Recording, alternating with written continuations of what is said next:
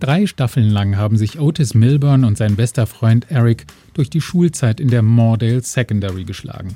Jetzt kommen sie an eine neue, sehr andere Schule, das Cavendish College. Selbstbestimmung und sexuelle Toleranz werden hier ganz groß geschrieben. Ist ja wie in Amsterdam, aber im Weltraum. Und alle wirken irgendwie glücklich. Hey, hi, hi.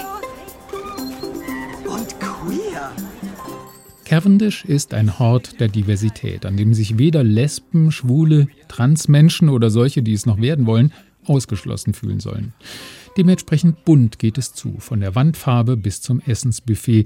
Und so sieht die ganze Schule aus wie ein Gebäude gewordener Bubble Tea. Eine Blase für die Regenbogengesellschaft, in der alle lieb und nett sein wollen. Es gibt tägliche Meditationen, stille Diskos, Klangbäder und Yogastunden, denn wir glauben, dass die geistige Gesundheit Aber auch dieses Umfeld birgt Probleme. Zum Beispiel gibt es hier schon eine Sextherapeutin, was Otis in seinem Selbstverständnis massiv stört. Wir müssen uns einigen, wie wir jetzt weiter vorgehen.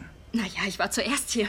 Das wird sich nicht ändern. Aber ich bin der ursprüngliche Sextherapeut. Was soll das heißen? Du hast meine Idee gestohlen. Ich habe gar nichts gestohlen. Seine Liebe zu seiner früheren Sextherapie-Businesspartnerin Maeve bleibt kompliziert. Und seine Mutter versucht vergeblich ihren Beruf und das neue Leben mit einem frisch geborenen Baby unter einen Hut zu bringen. Ich hab den Job. Ich soll sofort anfangen. Was natürlich nicht ideal ist. Und wer kümmert sich um Joy?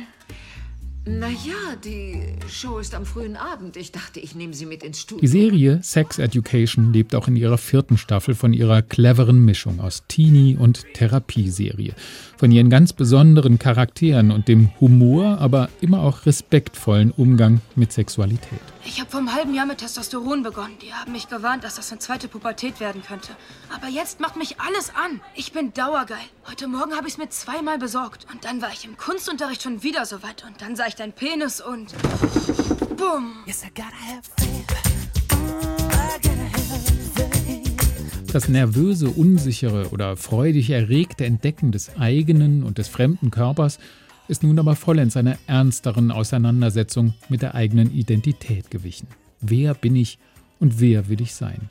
Dabei verliert die Serie zumindest zeitweise ein Stück ihrer Leichtigkeit und ihres Charmes.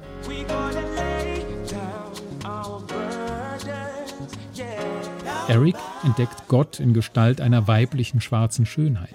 Der querschnittgelähmte Isaac und Mays beste Freundin Amy schwingen sich zu Vorkämpfern für Barrierefreiheit auf. Zu oft schwankt die Serie, ob sie diese verschiedenen Erweckungserlebnisse nun ironisch brechen oder unter schwerem Kitschverdacht einfach ernst nehmen will. Auch weil man ja anmerkt, dass die Serie viele Stories noch schnell zu einem Friede, Freude, Eierkuchenende bringen will, ist die letzte Staffel wohl die schwächste. Und doch sieht man Sex Education insgesamt gerne bis zum Schluss zu.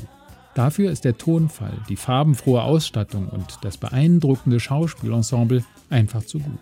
Und die Bedeutung der Serie ist nicht zu unterschätzen, als Mutmacher seinen eigenen Weg zu finden und das Leben unten wie obenrum unverkrampft anzugehen.